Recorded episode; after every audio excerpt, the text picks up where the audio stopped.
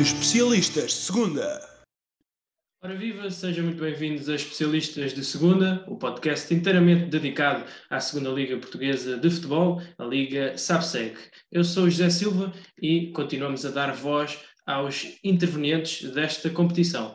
O meu convidado de hoje é Luís Silva, jogador do Grupo Desportivo de Chaves, tem 28 anos e já realizou mais de 200 jogos nesta Liga SAPSEC. Luís, é um prazer ter-te aqui muito obrigado por teres aceitado o convite.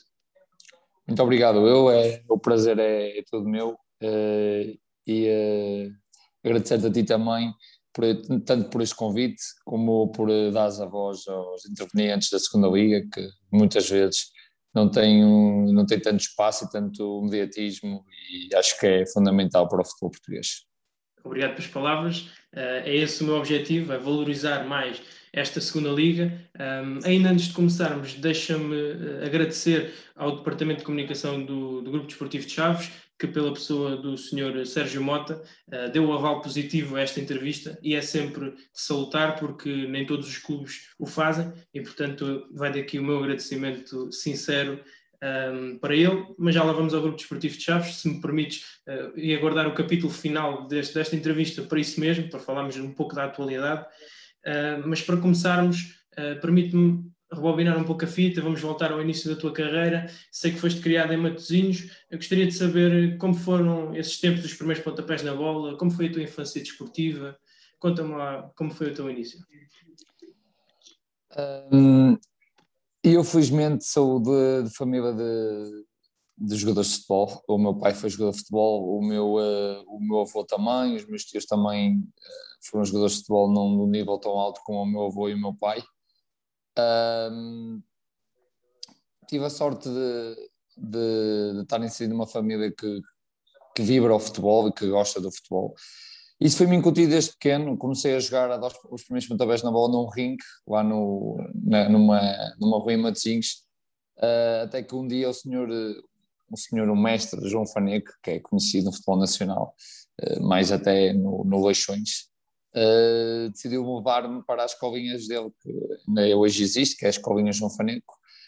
fiquei lá há dois, três anos, fui para lá com cinco, seis anos. percorri a formação toda no Leixões, nem sempre foi fácil, não foi um caminho muito fácil. Muitas vezes nunca fui a estrela da equipa. Normalmente costuma-se dizer que esses jogadores é que vão chegar à ribalta. Muitas vezes, por exemplo, nos juvenis eh, não era opção e normalmente eh, os miúdos perdem a esperança porque é uma fase já adiantada da formação e, e veem que não estão com tantas oportunidades e, e e acabam por perder a esperança. Eh, eu fui uma pessoa sempre que acreditei muito, muito também por causa do, de uma pessoa que, que foi muito importante na minha carreira, foi o meu falecido pai. Uh, incutiu-me muito esses valores uh, do acreditar, sempre acreditou muito em mim, incutiu-me isso em mim, o trabalho, o descanso, que é fundamental. Uh, acreditei sempre, tive sorte, como é lógico, acho que hoje em dia, acho que toda a gente para ter sucesso precisa daquela pontinha de sorte e, eh, e aqui estou hoje, né? Se me dissessem há, há 20 anos atrás ou há 15 anos atrás que eu tinha tido esta carreira, se calhar não acreditava. Se calhar se me dissessem há, há 8 anos eh, que eu neste momento estava a jogar na segunda liga, também se calhar não acreditava, pensava que tinha chegado a um nível bastante superior, mas acho que o futebol tem que estar muito agradecido ao futebol por tudo que me tem dado, por tudo que me tem proporcionado. E, é um agradecimento. Tudo o que eu tenho até o dia de hoje devo ao futebol e até a minha própria educação acho que tenho crescido muito como homem no futebol. E o futebol é, sem dúvida nenhuma, uma coisa muito importante da minha vida. A esperança é de facto uh, um, um pormenor importante, porque o que acontece muitas das vezes nestes patamares mais baixos é que, uh, chegado a um certo escalão, há jogadores que se destacam do ponto de vista físico, porque desenvolvem-se um pouco mais rápido, uh, e o que acontece é que os jogadores que não têm tanta, tanto, tanta confiança, tanto fisicamente não são tão fortes, acabam por desmorecer um bocado e muitos acabam por desistir. tinhas algum ídolo nessa altura?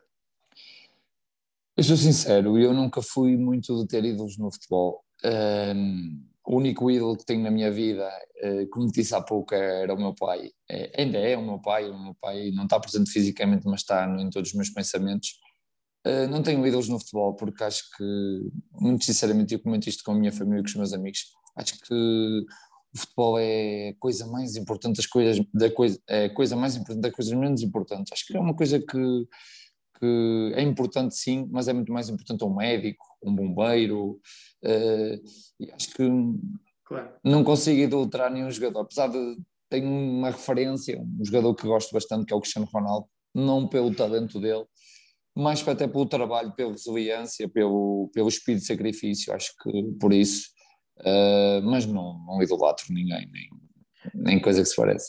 Disseste há pouco que esse, esse, esse caminho até o futebol profissional não foi fácil, eh, tiveste alguns obstáculos, eh, mas quando te estreaste em 2011 pelo Leixões, pela mão do, do Litos, creio eu, como é que foi esse momento?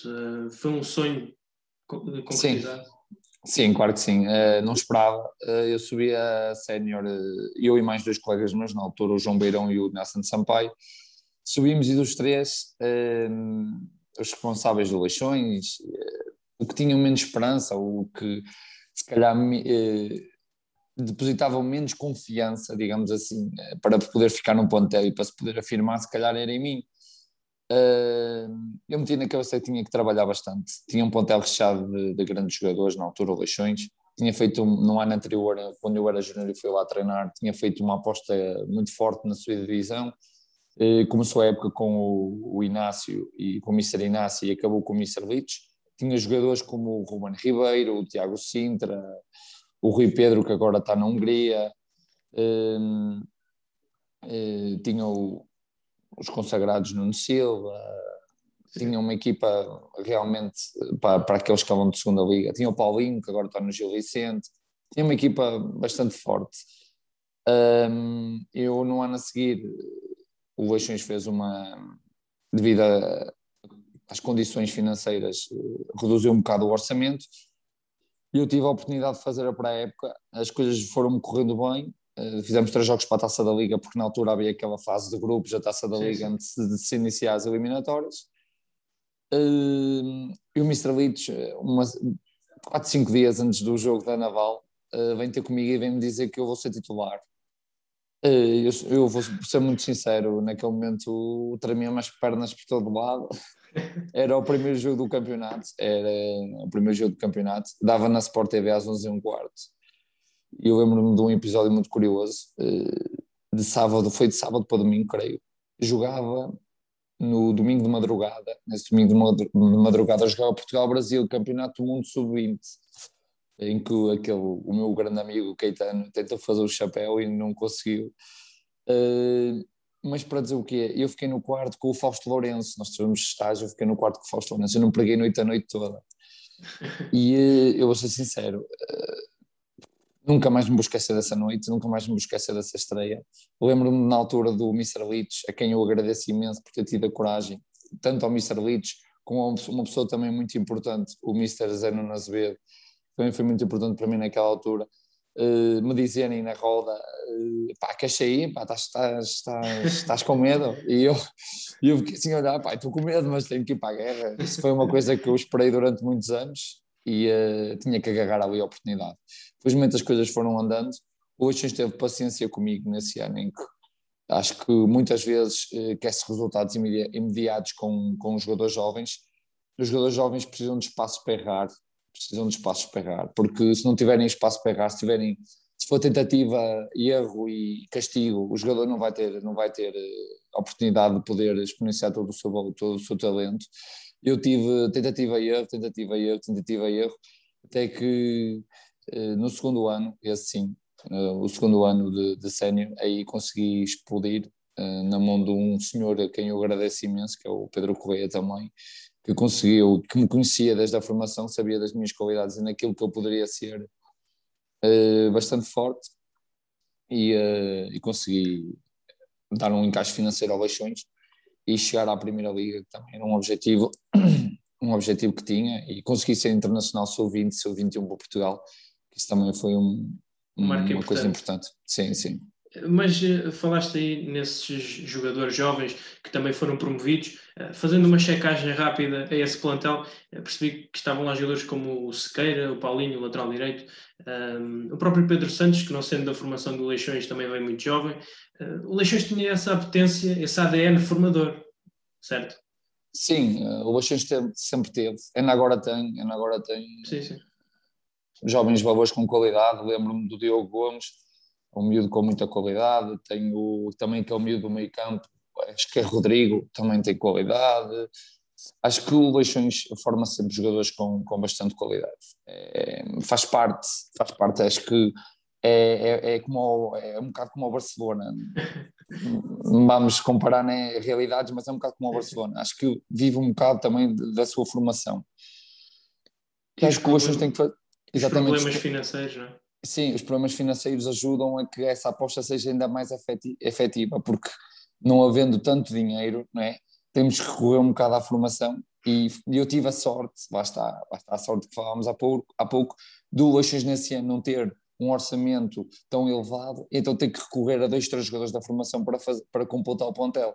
Tive a sorte depois de poder jogar, tive também a sorte de poder jogar com jogadores experientes nesse meu primeiro ano, e não mencionei algo, e não quero deixar alguns para trás, como o Carlos Fangueiro, que hoje é treinador do Luxemburgo e que Sim. foi uma pessoa super importante, o Joel, o Central, que foi como um pai para mim lá dentro. E isto é importante apanhar jogadores assim que conhecem os clubes. Acho que hoje, cada dia, cada vez mais, falta essas referências nos clubes, porque acho que quem chega muitas vezes não está, não está identificado com os clubes e um, muitas vezes não se tem noção uh, do, daquilo que se vai representar. Muitas vezes, por exemplo, os, eu dizia muitas vezes aos meus colegas que no Leixões um, as pessoas não exigem que, que, os, que, os, jogadores, que as equipas ganhem. Claro que gostam, não é? todos os adeptos gostam que as equipas ganhem. Os adeptos exigem que tu deixes tudo dentro de campo. Eles preferem um perneta que corra e que bata e que salte do que um jogador que faça 20 fintas e que no final desista de uma bola. E isto é um bocado o ADN dos clubes.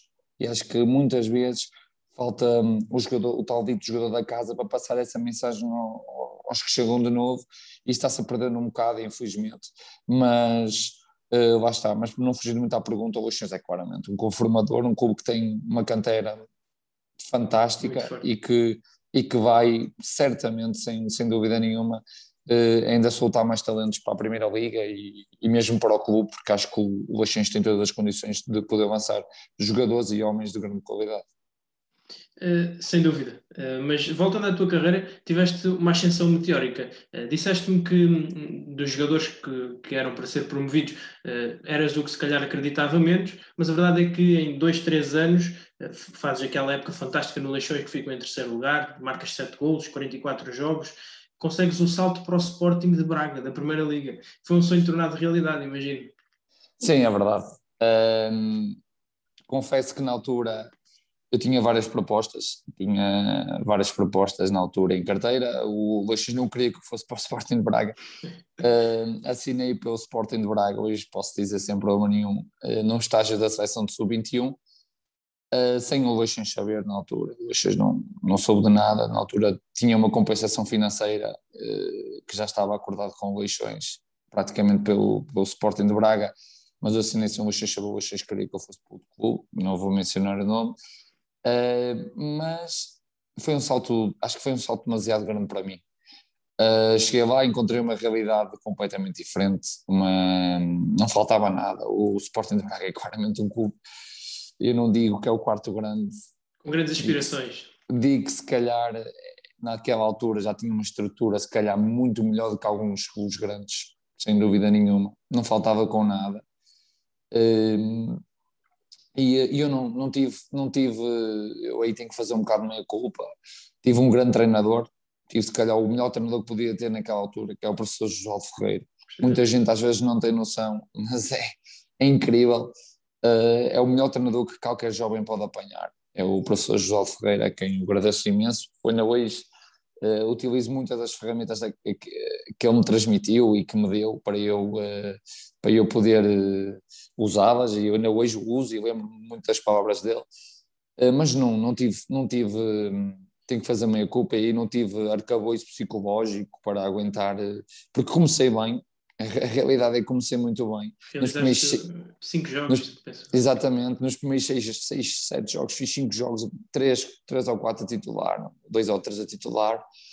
E jogo um jogo a titular com o Estoril em que ganhamos por 3 a 2 com menos um jogador e depois deixo de ser opção de um momento para o outro e eu com 20 anos, 21, não tive arcabouço psicológico para, para aguentar com aquilo. Uh, em janeiro fui, fui emprestado ao Gil Vicente e depois, uh, pronto, deixo para ti as perguntas, porque senão estou-me a antecipar. não, não mas, foi, mas, mas, foi, mas foi isso. Não tive, aí no, no Sporting de Braga, o grande culpado sou eu, porque não tive arcabouço psicológico para para, para, aguentar com. Não é que a pressão, porque quem joga, eu digo isto muitas vezes a toda a gente, quem joga no Leixo está preparado para jogar em qualquer clube no mundo, porque a pressão é, é, é efetivamente grande e com poucas condições, muitas vezes. As pessoas não têm noção com poucas condições. Um, cheguei ao Sporting, mas não foi a pressão, foi a parte psicológica e eu não, não consegui reagir, uh, não ao erro, mas uh, à, à, adversidade. Não consegui reagir, meti a cabeça para baixo em vez de trabalhar e hoje em dia faço meia culpa porque tinha que claramente ter reagido e de ter, uh, ter expeditado e ter trabalhado para conseguir. Estava entre, tinha 20 anos, estava entre um dos melhores clubes nacionais e acho que naquela altura não tive a noção que estava num, num patamar tão elevado. Pensava que as coisas uh, iam ser fáceis e revelaram-se muito difíceis e hoje em dia é uma aprendizagem. Se fosse hoje, se calhar estava muito mais bem preparado e se calhar tinha outro tipo de desempenho. E ao nível do, do futebol jogado, digamos assim, quais são as, as grandes diferenças uh, da, da, segunda para a primeira? É um grande choque? Sim, é diferente, é diferente. Na primeira liga apanhas claramente jogadores com muito mais qualidade, o erro paga-se muito mais caro na primeira liga. Uh, tu, uma falha de concentração praticamente dá gol, não, não tens hipótese que os executantes são. Temos que reconhecer isso, que isso é a realidade. São muito melhores na primeira liga do que na segunda liga, embora haja jogadores na segunda liga que se calhar têm mais qualidades que os jogadores da primeira liga, mas na grande maioria dos casos uh, a primeira liga tem claramente os, os melhores executantes, por isso é que estão na primeira liga e não estão na segunda liga. Agora, a nível, se me perguntas a mim, onde é que é mais difícil jogar? Eu digo que se calhar é na segunda liga porque há muito menos espaço na segunda liga, mas muito menos. É um jogo mais, eh, mais de segundas bolas, de disputas, de duelos, e na primeira liga é, se calhar é, é o oposto, não é? Tens mais espaço, é um jogo mais tático, eh, lá está, e eu preferia, não é?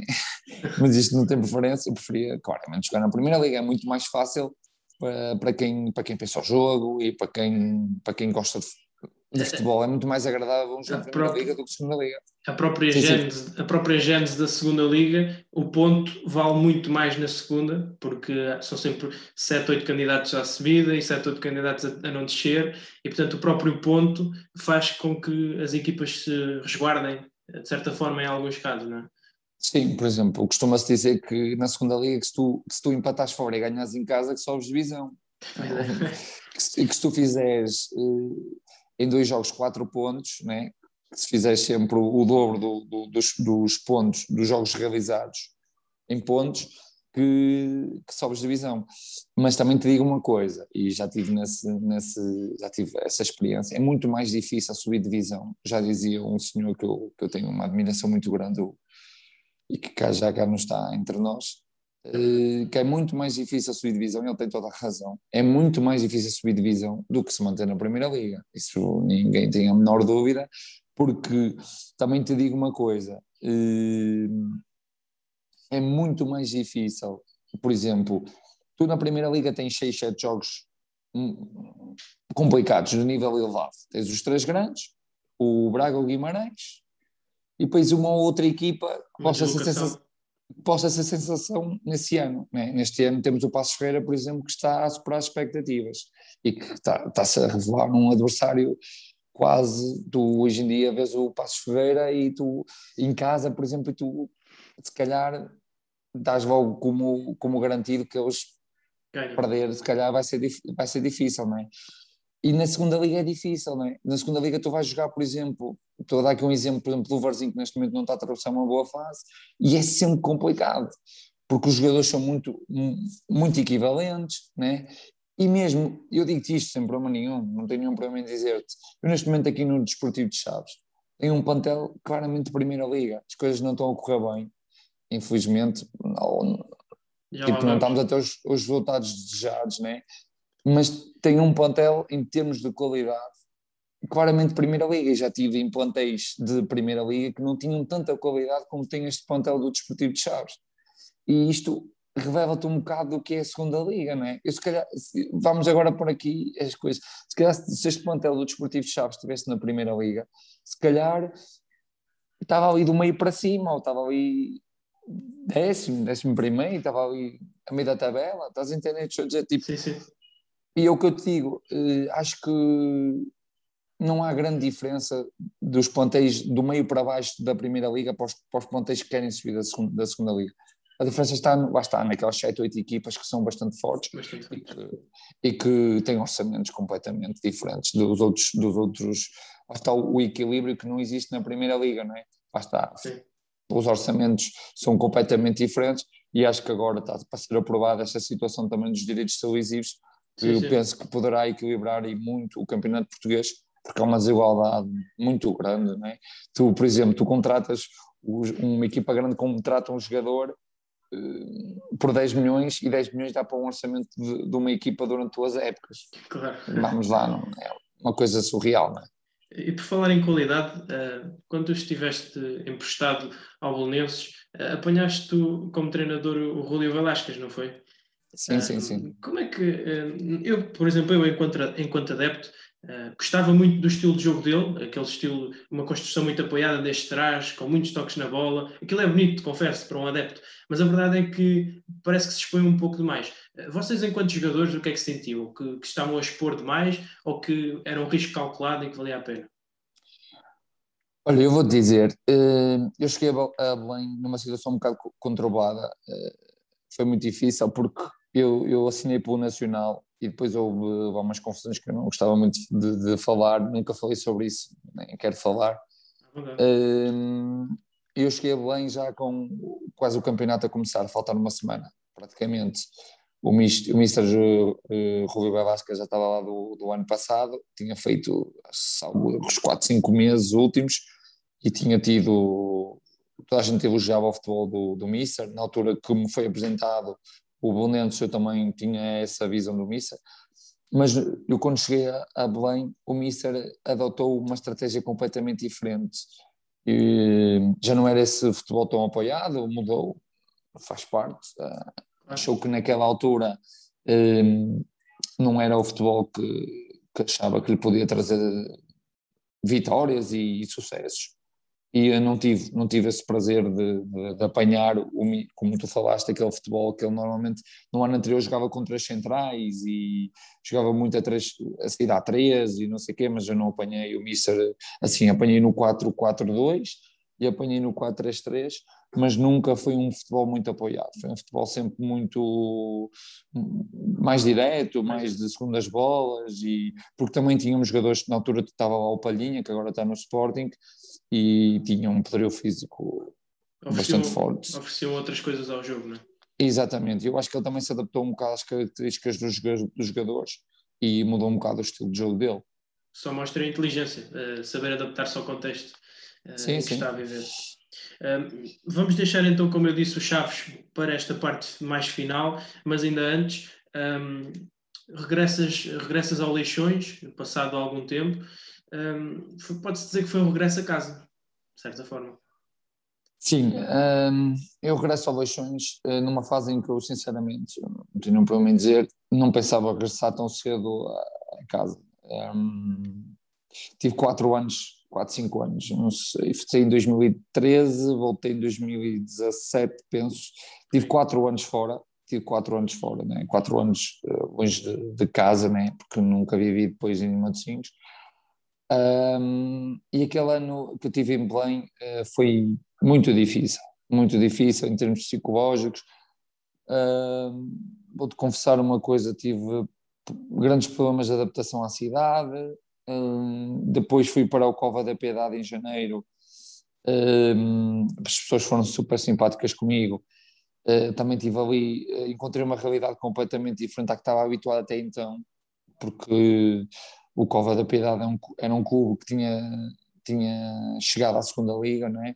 que não faltava com nada aos jogadores e isso aí não posso apontar nada, mas que era, tinha uma dimensão completamente diferente de todos os outros clubes onde eu tinha jogado e uh, no final dessa época tinha propostas um, tinha várias propostas de clubes de segunda liga não tive nenhum clube de primeira liga nesse ano, também era, tinha mais de dois anos de contrato com o Belém. Um, o Bonenses não contava comigo, disse-me que não contava comigo.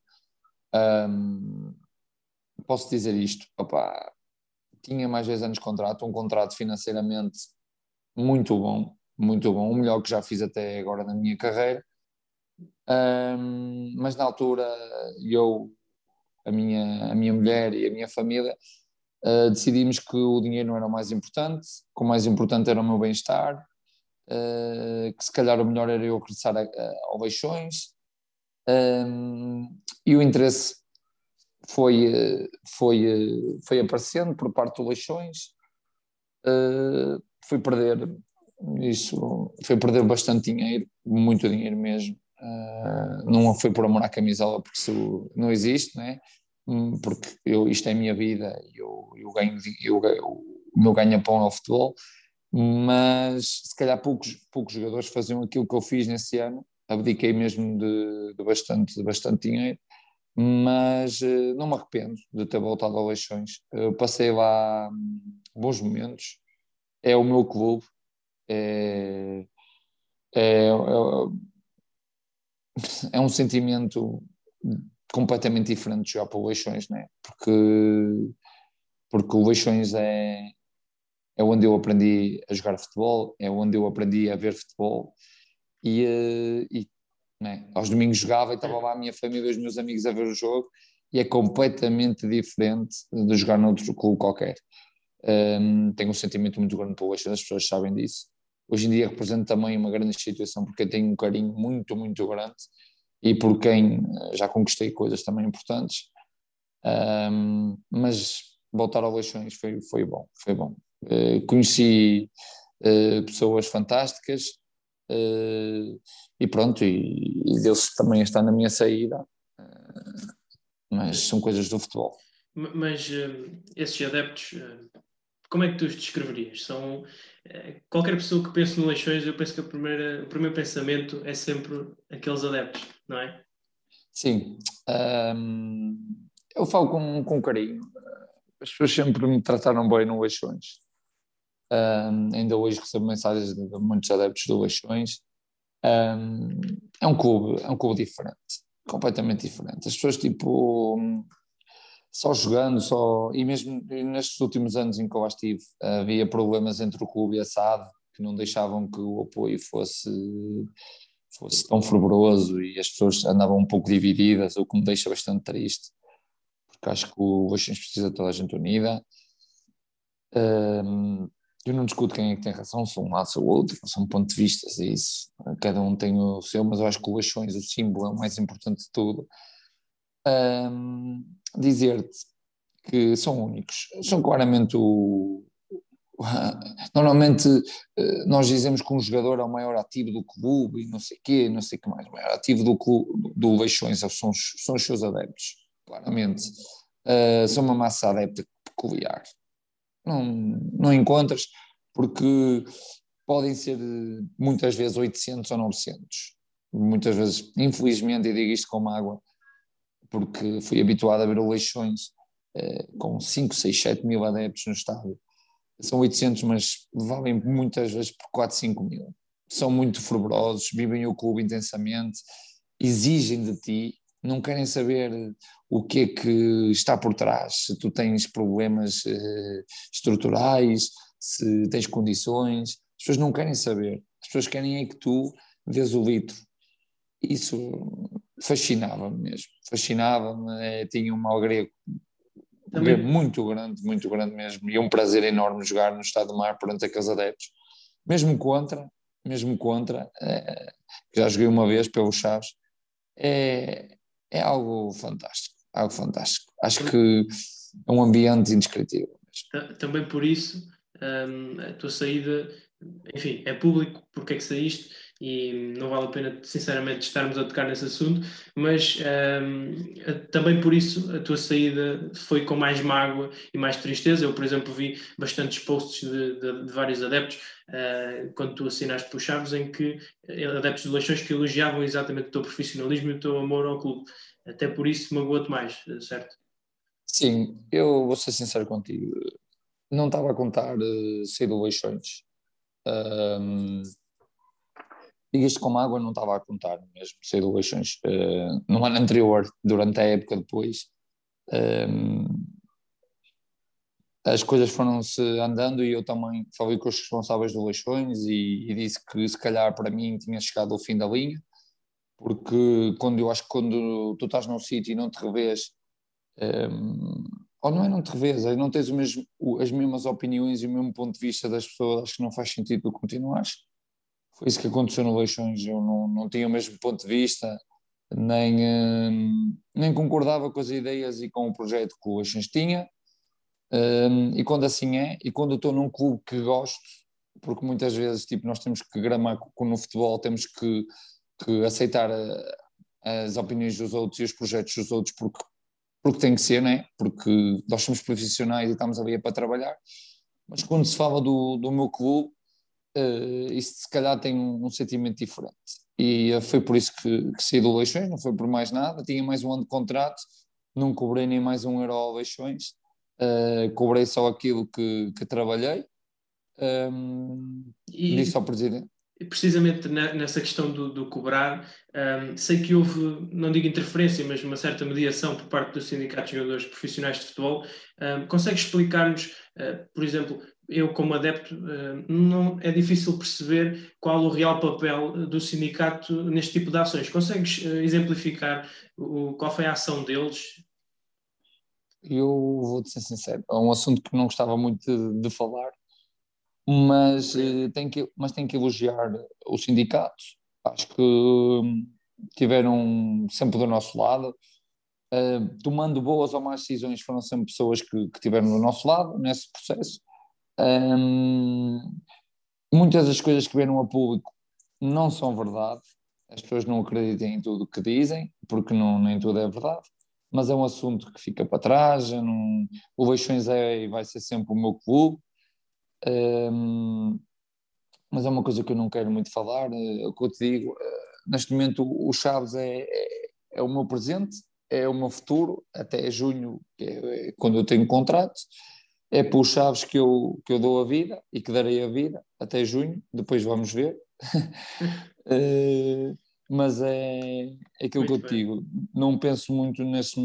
Pá, eu sei que é complicado para as pessoas às vezes entenderem uh, o que, se, sai uma notícia e as pessoas acreditam muito nas notícias que saem e muitas vezes elas não têm fundamento, porque eu nunca na minha vida, por exemplo, coloquei o Leixões em tribunal. Isso, por exemplo, é, é, é, completamente falso. Isso, que fica aqui ciente que isso é mentira, é uma calúnia, eu nunca pus o em tribunal.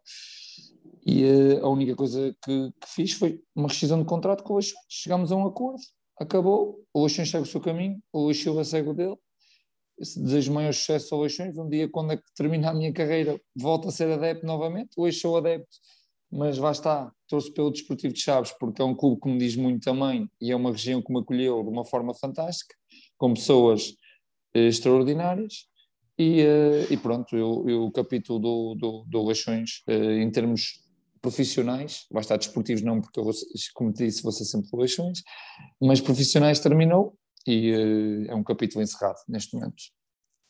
Mas falando na, nesse, nesse, nessas notícias infundadas, uh, não, não querendo falar de eleições em particular, uh, não, não me interpretes mal, uh, mas quando se fala em notícias infundadas e estamos na era das fake news, achas que o jogador de futebol deveria ter mais espaço mediático?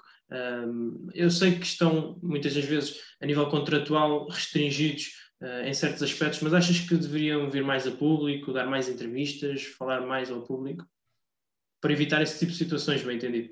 Olha, eu vou te dizer uma coisa, isto é mesmo a minha opinião. Eu acho que hoje em dia no futebol e nestes programas televisivos e que existem, uh, eu sou sincero contigo, eu não vejo nenhum programa televisivo.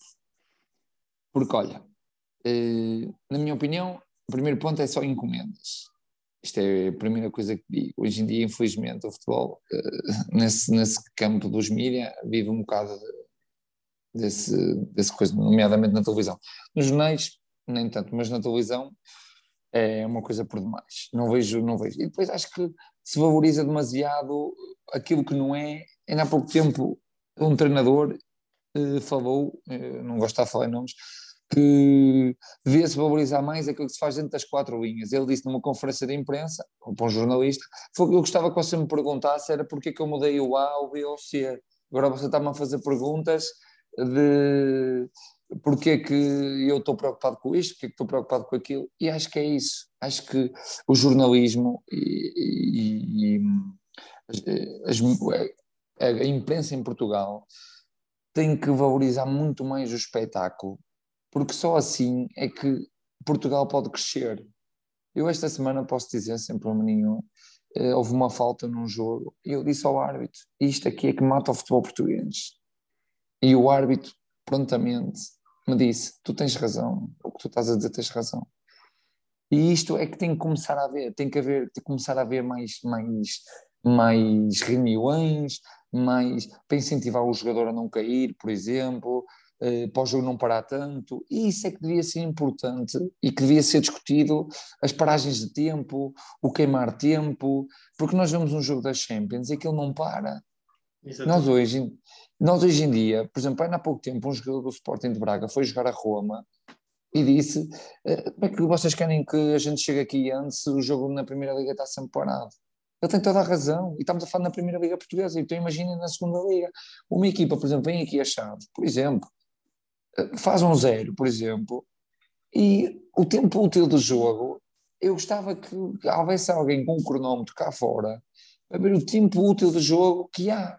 Porque o guarda-redes, por exemplo, a bola é para fora, o guarda-redes demora um minuto, um minuto e meio a repor a bola. É uma coisa por demais. E acho que isso é que devia ser valorizado e que devia ser discutido nas televisões. Agora está a discutir porque é se é fora de jogo, se o jogador já está vendido, se é falta. Isso eu acho que. Porque o árbitro também tem direito a errar. Faz parte do jogo. O jogador erra, dá golo, não é? Agora, se me disseres a mim que o árbitro ao errar devia, devia ter uma penalização né, diferente, aí se calhar estamos a concordar, porque se o jogador, se eu amanhã, eh, no domingo, eh, entregar a bola ao meu adversário e der golo, o meu treinador se calhar vai pensar duas vezes se me vai pôr a jogar no próximo jogo. Né? Vou, ter, vou ter uma penalização. E acho que isso é que, isso é, que é diferente. Agora, em termos, em termos de, de, da imprensa, é aquilo que eu te digo, acho que, muito sinceramente, acho que se valoriza demasiado aquilo que. Lá está, as fake news que tu falas e, e as coisas que não importam para o futebol. Acho que é isso, acho que esse tipo de coisas nem deviam sair para os jornais. Essa situação que se passou eh, com os jogadores e na altura com a direção, uh, acho que não, não valoriza o futebol. Acho que o que é importante aparecer é aquele jogador que faz seis ou sete gols e dá uma entrevista a dizer, a, a, falar do momento, a falar da equipa. Acho que isso é que é importante. E acho que é isso que se deve valorizar no futebol. Concordo em absoluto e se, se a minha opinião contasse, eu diria que o primeiro passo para isso um, seria, se calhar, a descentralização dos assuntos mediáticos, isto é, quando se começar a fazer capas com o Nacional da Madeira, com os clubes de, do Campeonato de Portugal, por exemplo, então aí, se calhar, um, vão ver outros adeptos a surgir, outros interesses e uh, uma reformulação total daquilo que é o sistema televisivo atual. Uh, mas então viremos então a página, uh, vamos olhar para o teu projeto atual, o Grupo Desportivo de Chaves, um, também para alguma atualidade, uh, mas ainda antes, vamos para a tua primeira passagem pelo Chaves. Uh, foste, estavas na Primeira Liga, como já tinhas contado, empréstimos ao Gil Vicente, uh, enfim, um, e regressaste a uma segunda Liga. A minha pergunta é: este regresso só era possível se fosse para um clube com as ambições dos Chaves, e ambições aqui também incluo o plantel que tinha Braga, Sis, Barri, José Marreco, o Mister Vitor Oliveira, só era possível nestas condições? Olha, eu vou dizer, hum, eu tinha o Desportivo de Chaves, eu assinei no dia 23 ou 24 de julho pelo Desportivo de Chaves, no jogo de apresentação do, do Desportivo de Chaves com o Vitória de Guimarães, em que o Desportivo de Chaves ganhou por 3 a 0. Eu vou-te dizer, eh, eu tinha contrato com o Sporting de Braga e tinha acabado uma época que tinha sido claramente negativa e que tinha acabado por descer divisão no Gil Vicente, em que mais uma vez posso dizer que não tive o profissionalismo e uh, não tive, uh, lá está, o arcabouço psicológico para aguentar uh, várias coisas que aconteceram. Se fosse hoje em dia, estava muito mais preparado e, e sou uma pessoa muito mais madura e que, e que tem noção, tem noção do, das, das situações. Olha, eu vou te dizer, eu acabou a época e eu pensava que, ia ter bastantes coisas, que, que, que me ia aparecer eh, bastantes clubes de Primeira Liga, porque tinha contrato com o Sporting de Braga e até porque tinha feito, salvo erro, 20, 20, 25 jogos no Gil Vicente, na Primeira Liga. Uh, tinha acabado de não jogar no fim, mas uh, tinha feito bastantes jogos ali no início, meio do campeonato. E eu pensava que me ia aparecer ali qualquer coisa para a Primeira Liga. Uh, fiquei com aquela ilusão, uh, deixei tudo na mão do, do, do meu empresário, uh, uma pessoa em quem eu confio bastante e que me tem ajudado ao, muito ao longo da, da minha carreira. e deixei tudo na mão dele. Ele ia-me ia dizendo que aqui ia aparecendo, falou-me do Desportivo de Chaves, em junho, mais ou menos quando o Missa vacinou, passado 3, 4 dias, houve logo essa possibilidade de eu, de eu vir para Chaves eu disse ao meu empresário na altura, que é o Gaspar Freire, eh, para aguentar, para esperar, porque queria naturalmente jogar na Primeira Liga. Ehm, só que as coisas foram andando, andando, foi aparecendo uma outra situação que podia ser concretizada, mas não foi. E eu vou-te ser sincero, uh, chegou aí até ao, ao 20 de julho e comecei a ver toda a gente a treinar. Eu tinha um e-mail do Sporting de Braga a dizer que tinha férias até agosto, né? eu tinha 23 anos uh, e tinha que jogar tinha que jogar. Tinha que jogar e, uh, e apareceu-me duas citações. Nos últimos dias, do, no, no, último, no, no, último dia de mercado, de mercado que eu vou assinar pelo Chave, no dia 23, o meu empresário liga-me e nós vamos para um pequeno almoço uh, de manhã. Eu vou até com a minha mulher, nunca pensei que fosse para assinar por alguém. E ele diz-me que tem tudo marcado na altura com a União da Madeira, que era recém promovida à Primeira Liga, uh, para ir para lá que eles estavam à minha espera no trip e que eu tinha essa situação para ir para a União da Madeira. Mas que também, e primeiro explicou umas condições da União da Madeira, o treinador falou com o, o meu empresário e disse que eu não ia ser a primeira opção, que eu tinha que esperar para a minha oportunidade e não sei o quê, e eu nunca quero ir para um sítio onde eu à partida já começo como uma segunda opção. Não quer dizer que, que não vá. O treinador se me disser, pá, tu és segunda opção, mas se tu estiveres melhor que o outro, tu vais jogar. Agora, dizer-me que o outro vai ter que errar 4, 5 vezes para eu poder jogar, é, e eu achei que não era a melhor opção. E o meu empresário falou-me da possibilidade do desportivo de Chaves.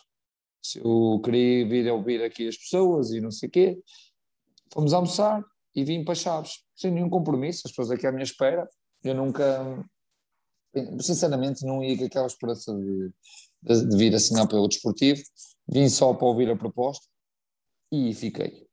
Fiquei porque, porque as pessoas aqui são completamente, completamente apaixonadas pelo clube.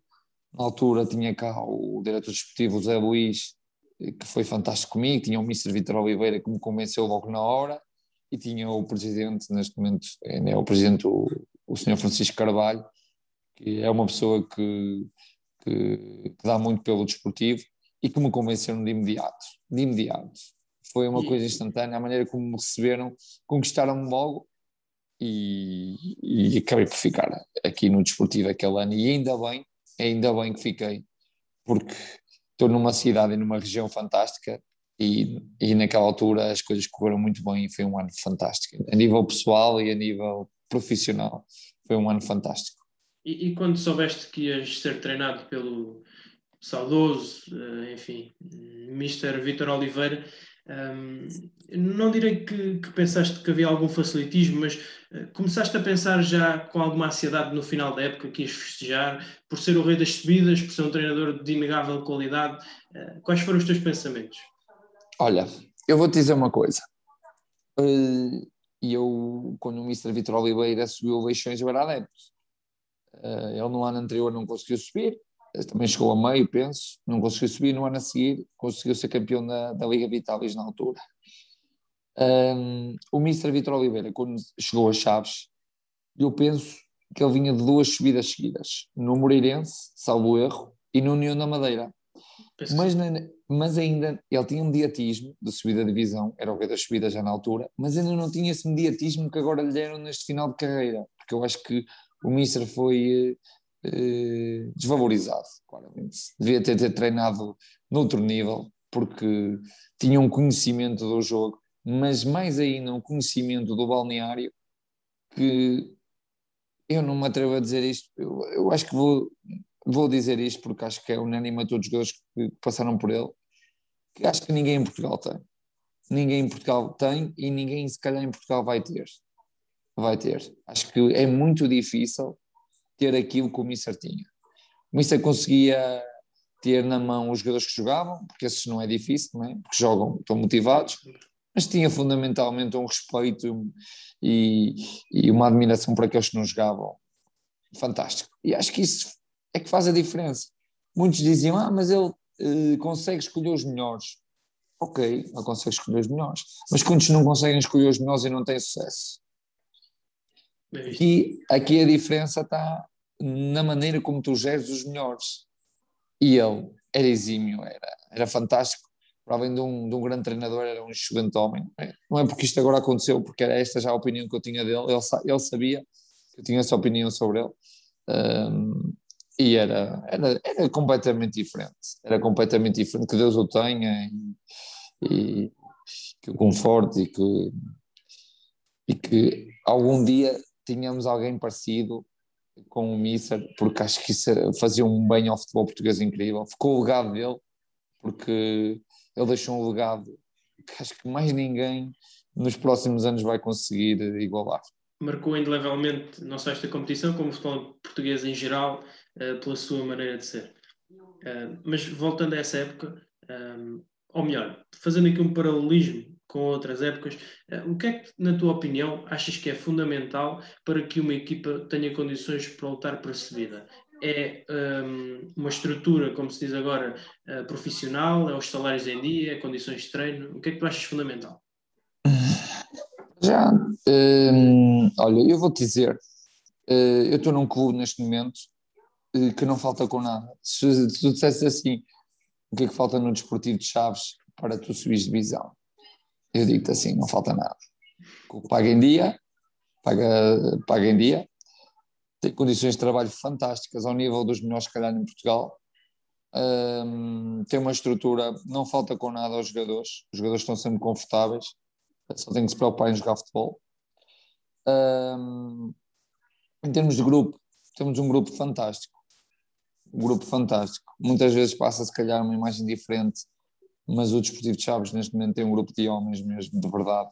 As pessoas podem não estar a correr bem, mas uh, não, não, é, não estão a correr bem, como é lógico, mas não estão a correr como as pessoas esperavam e como nós também esperávamos.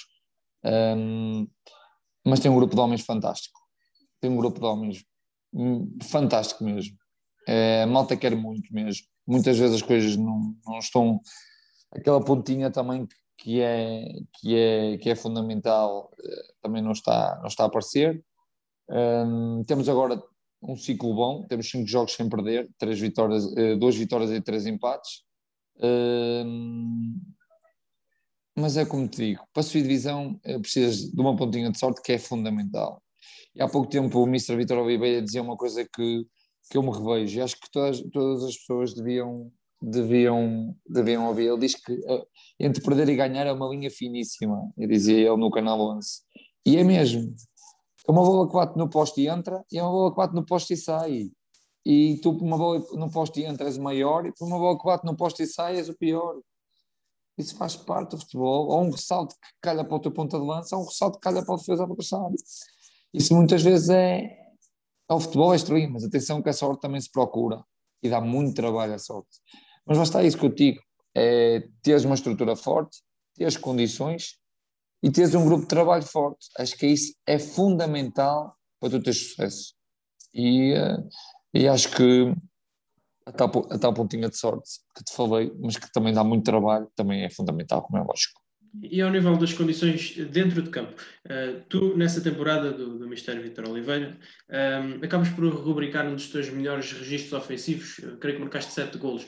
Um, 6, 6, 6. Ah, 6, peço desculpa. Foi 6. Um, achas, Não, que, mal. achas que teres um ao teu lado, ou atrás de ti, um médio muito bom, recuperador de bola e bem posicionado defensivamente, como era o Assis, permitiu depois libertar-te nas missões ofensivas? Achas que foi isso que foi determinante? Olha, eu vou te dizer uma coisa e isto é, é muito curioso porque é, muitas vezes as pessoas tipo confundem-me como o número 6, porque muitas vezes é, em, em, determinadas ideias de jogo e modelos de jogo e, e mesmo taticamente uh, hoje em dia há muitos treinadores que gostam de jogar com duplo pivô né? e jogam com 10 normalmente eu jogo sempre no duplo pivô não jogo com 10 porque não tenho essas características também mas se me perguntas a mim o que eu gosto mais, eu digo sem problema nenhum. Eu gosto de jogar com um trinco e dois interiores, como estamos neste momento a jogar aqui no Desportivo de Chaves. Um, se me perguntas se me valoriza muito mais jogar assim, claramente. Não tenho nenhum problema em dizê-lo. Um, tive ideias de jogo também muito fortes. O Mr. Carlos Pinto no Leixões teve o 4-4-2 em que eu, eu tive, fiz, fiz uma boa época com ele. Um, mas onde eu me sinto realmente confortável, e não tenho nenhum problema em dizê-lo, é neste 4-3-3 eu jogar interior e poder ter liberdade de aparecer na área, de poder eh, fazer dois para um com o lateral. Um, posso contar até uma história curiosa. Um, eu no Leixões com o Mr. Chaló, uh, o Mr. Chaló chegou, salvo erro, em janeiro, fevereiro, veio substituir o Malafaia, na altura que tinha assumido depois do João Henrique ter ido para o Passo Ferreira. E nós com o João Henriques, vou-te falar mais do João Henriques, porque foi o João Henriques que fez a maior parte dos jogos, uh, jogávamos com duplo pivô. Jogava eu e o Stefano Eustáquio, que agora está no Passos Ferreira, que é um segundo miúdo e que vai atingir o top. Uh, e jogava na frente na altura o Breitner ou o Bruno Lamas, que, que agora está na Arábia.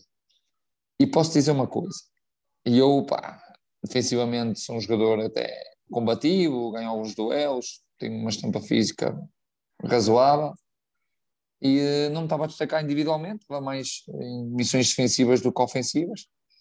E na altura uh, chegou o Mr. Francisco Chaló. Eu lembro-me de um jogo na Covilhã, uh, não sei se foi o segundo ou terceiro jogo do Mr.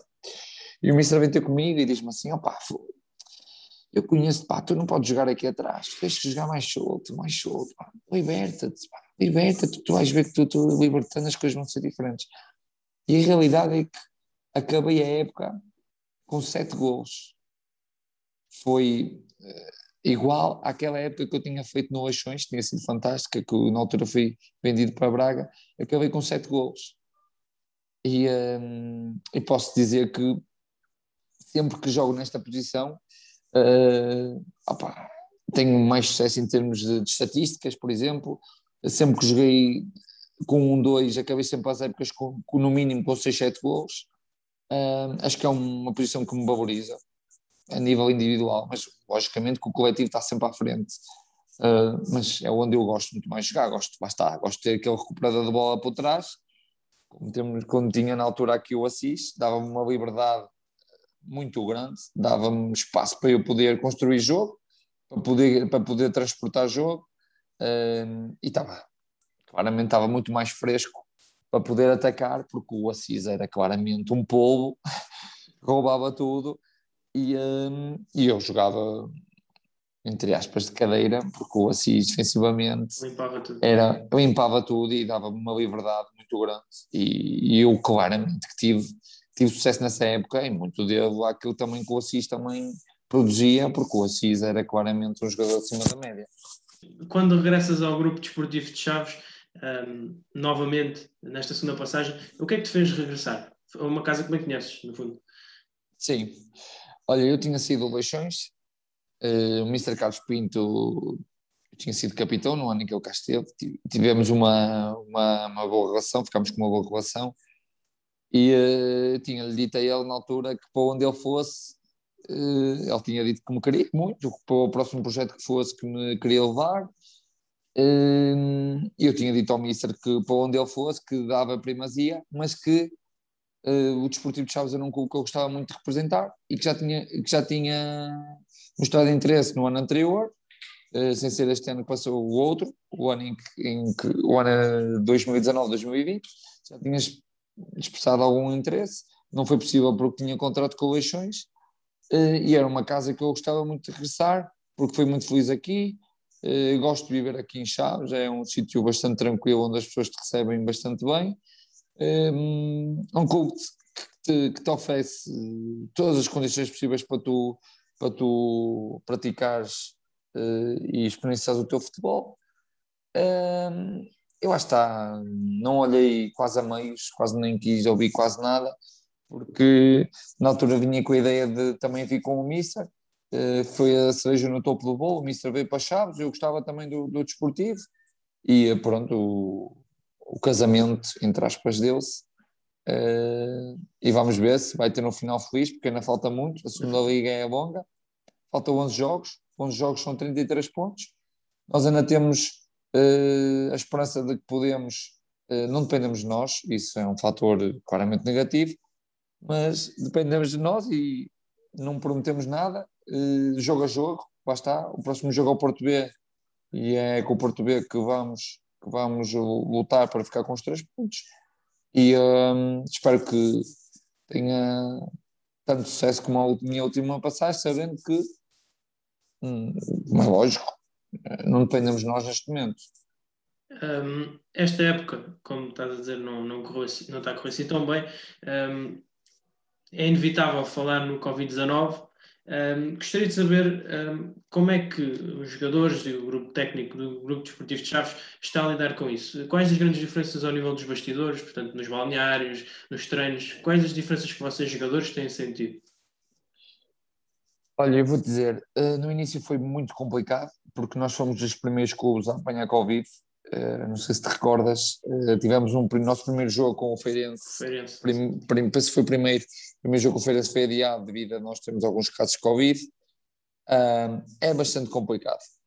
É bastante complicado porque, olha, primeiro porque acho que, e tu vês isso na, na tabela classificativa, um, os clubes com mais adeptos estão a ter muito mais dificuldades. Tu vais ver o Varzinho, uh, né, um clube que mete bastantes adeptos, está a ter dificuldades. Hoje, numa fase inicial, teve dificuldades. O Chaves, que é um, um clube que mete bastantes adeptos também, está a ter algumas dificuldades. E isto eh, tem alguma influência, como é lógico. Nós não estamos a ter um registro positivo em casa, né? como é de conhecimento, e a gente sabe. E eu acho que falta também aquele, aquele incentivo extra que também aqui, não é desculpa nenhuma, né? como é lógico, porque estamos todos a jogar eh, nas mesmas condições, mas condiciona, condiciona claramente. Condiciona claramente, então o desportivo de Chaves condiciona, porque os adeptos aqui são claramente o 12 jogador e quando as coisas não estão a correr bem, muitas vezes empurram-nos para, para situações vantajosas. Mas lá está, em termos de bastidores é, é completamente diferente. Equipámos em vários balneários, não temos tanta convivência, estamos restringidos a várias situações, estamos a ser testados todas as semanas e muitas vezes é, lá está, porque estamos a ser testados e porque muita gente é imune, é, imune, imune, é assintomática e por vezes está infectada e não sabe. Nós muitas vezes estamos assintomáticos, aconteceu vários, vários casos aqui que estavam assintomáticos, mas estavam positivos. É, ficámos um bocado com o coração nas mãos porque vamos ter, muitas vezes estamos com a nossa família, né? É, privámos, eu pelo menos falo por mim, privo muito de estar com, com a minha mãe, por exemplo, que é uma coisa que, que, que me, é, que, me, que me deixa triste, uh, mas que tem que ser, faz parte da profissão e temos que nos tentar resguardar. Mas acho que tem, acho que temos claramente de, de tentar superar esta situação e, e acho que vamos superá-la. E para o ano, se Deus quiser, voltaremos a ter os, os adeptos no estádio, porque acho que é isso. Acho que o futebol sem adeptos na minha opinião, não faz sentido nenhum, não faz qualquer sentido, porque acho que só com adeptos é que é verdadeiramente o futebol. E uh, acho que é isso que a essência do futebol, porque se faltar um outro jogador, a bola anda na mesma, né? mas falta os adeptos, não têm aquela emoção, nem o gol tem até aquela emoção, e acho que os adeptos são claramente fundamentais naquilo que é o futebol. E por falar em adeptos, uh, se tivesses de deixar uma mensagem aos adeptos do Grupo Desportivo de Chaves, um, ehm, o que seria? A mensagem que eu, que eu, que eu deixaria aos adeptos desportivos de Chaves é este grupo de trabalho eh, sabe que não, não, não, neste, neste momento não está uh, nos lugares que ambicionava estar, como é lógico, temos que fazer meia culpa, uh, temos que manter também a mão consciência e saber que erramos em várias situações e temos que, que as corrigir, estamos a corrigi-las, uh, e que vamos trabalhar diariamente para conseguir os três pontos, porque neste momento não dependemos de nós, não podemos prometer nada, o que podemos prometer é que vamos ehm, lutar, uh, correr, saltar, pinchar e fazer mais que os outros para conseguir os três pontos ao, ao final da semana, porque uh, neste momento é aquilo que, que nos resta, é, é, tentar ganhar, tentar jogo a jogo, trazer os três pontos ou ficar com os três pontos aqui. E uh, não podemos prometer mais que isso e dizer-lhes que sentimos bastante a falta deles, porque felizmente tenho a sorte de ter jogado em clubes com massas adeptas fantásticas e esta aqui não foge à regra, uma massa adepta fantástica e que já tenho, eu tenho, porque eu conheço, estive aqui no ano da Suída e eles eram sempre uh, bastantes e em massa, sempre mesmo à quarta-feira tinha sempre o estádio muito bem composto, tenho saudades deles é, espero que, que se resguardem neste momento menos, menos, menos positivo, né? que, esta, que esta maldita pandemia é, se vá embora o mais rápido possível para, o, para os podermos ter o mais rápido possível aqui no estádio. Excelente maneira de terminarmos. Luís Silva, muito obrigado e boa sorte para o resto da época. Um, fica por aqui este especialista de segunda. Uh, esperamos que tenham gostado e um, no próximo episódio cá estaremos novamente com mais um convidado. Até lá, vejam ou revejam os episódios anteriores. Muito obrigado.